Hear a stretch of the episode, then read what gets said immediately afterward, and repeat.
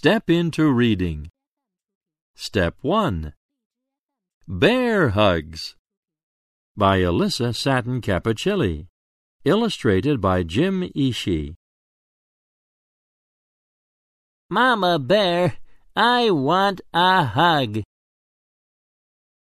A big hug? A small hug?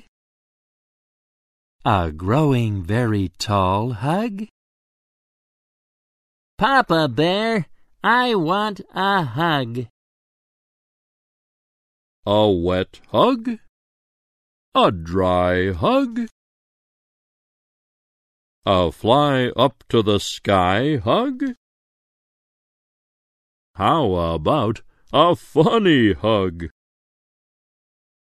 How about a honey hug? A blackberry hug? A blueberry hug?